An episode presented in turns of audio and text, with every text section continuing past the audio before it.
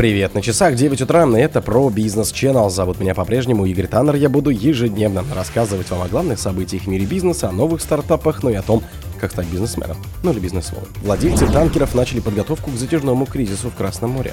Бывший губернатор Ткачев построит в Сочи гольф-курорт. Крупнейший в России завод томатной пасты столкнулся с нехваткой семян. Беларусь увеличит на 10,2% тариф на транспортировку нефти по дружбе. Твердый знак узнал о планах наладить производство Аурус на бывшем заводе Toyota. Россияне начали интересоваться поездками на летнюю Олимпиаду в Париж. Спонсор подкаста Глаз Бога. Глаз Бога это самый подробный и удобный бот пробива людей, их соцсетей и автомобилей в Телеграме. Владельцы танкеров начали подготовку к затяжному кризису в Красном море.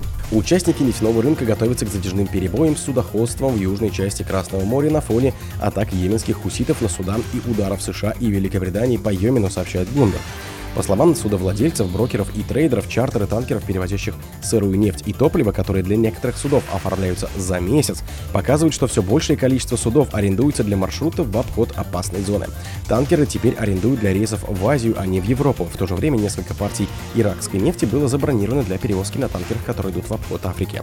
Как отмечает Bloomberg, авиадары США и Великобритании по хуситам в Йемене 12 января усилили ощущение хаоса для судов в этом районе, особенно после того, как объединенные вооруженные силы, в состав которых входит ВМС США и Британии, рекомендовали торговым судам держаться подальше от опасной зоны. После этого, по меньшей мере, три крупные нефтяные танкерные компании, которые эксплуатируют в общей сложности не менее 350 судов, приостановили перевозки через южную часть Красного моря, сообщает агентство. Бывший губернатор Ткачев построит в Сочи гольф-курорт. Сочи к 28 году планирует построить круглогодичный гольф-курорт с полем на 18 лунок. Об этом сообщили РИА Новости со ссылкой на бывшего губернатора Краснодарского края, главу компании «Агрокомплекс» имени Ткачева Александра Ткачева, выступающего инвестором данного проекта. К 2028 году мы планируем создать круглогодичный гольф-курорт с чемпионским полем на 18 лунок на территории 166 гектаров, приводит его словам агентства. Экс-губернатор Краснодарского края оценил объем инвестиций на первом этапе в 28,3 миллиарда рублей. Ткачев отметил отсутствие полноценных полей для гольфа на юге России и рост туристического спроса на них. По его словам, новый гольф-курорт планируется построить в рамках проекта «Сочи Гольф», а в его инфраструктуру включат виллы и гостиничный комплекс, что позволит проводить соревнования международного уровня. Крупнейший в России завод томатной пасты столкнулся с нехваткой семян. Два крупных региона производителя овощей Астраханской и Волгоградской области столкнулись с проблемой нехватки импортных семян томатов, моркови и лука перед весенней посевной. Вопрос обсуждался на прошедшем 17 января в Минсельхозе совещании у директора департамента растениеводства Романа Некрасова с представителями региональных органов сельского хозяйства, рассказал один из участников встречи. Информацию о совещании подтвердили в Национальном союзе производителей плодов и овощей. На совещании представители Астраханской области сообщили, что регион обеспечивает обеспечен семенами овощных культур примерно на 77%, но обеспокоенность вызывает ситуация с семенами томата. Обеспеченность составляет около 70%, пояснил источник. В частности, тяжелая ситуация сложилась у крупнейшего производителя томатов в регионе предприятия АПК «Астраханский». Представитель Волгоградской области на мероприятии сообщил, что регион обеспечен семенами моркови и лука лишь на 20%.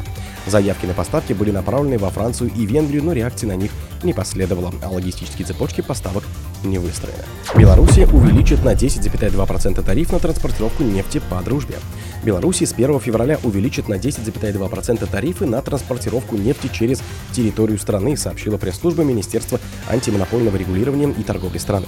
На 10,2% проиндексированы тарифы по транзитной транспортировке нефти через территорию Республики Беларусь и для внутреннего потребления. При этом в отношении транзитных направлений тарифы проиндексированы и установлены исходя из принципа равенства их удельных значений, говорится в сообщении ведомства.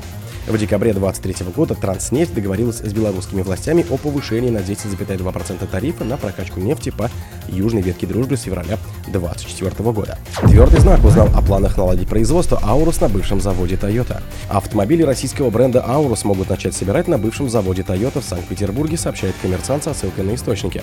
Сейчас Аурус выпускают в Елабуге, Татарстан. По словам собеседников газеты, гендиректор Аурус Андрей Панков уже возглавил Шушары Авто, который отошел завод, а сама компания ищет сотрудников в городе.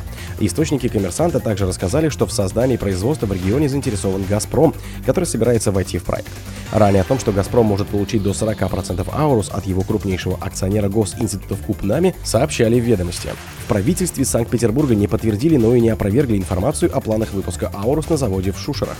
Пока я не могу это подтвердить, сказал председатель городского комитета по промышленной политике, инновациям и торговле Кирилл Соловейчик. Россияне начали интересоваться поездками на летнюю Олимпиаду в Париж. Российские болельщики начали искать возможность поехать на Олимпийские игры 2024 года в Париже.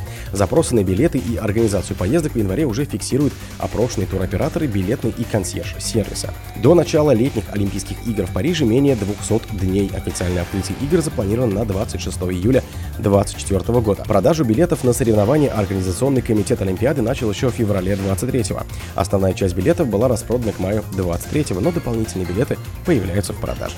Спортсмены из России будут присутствовать на Олимпийских играх 24-го, но Международный Олимпийский комитет допустил их только как индивидуальных атлетов в нейтральном статусе. О других событиях, но в это же время не пропустите. У микрофона был Игорь. Пока.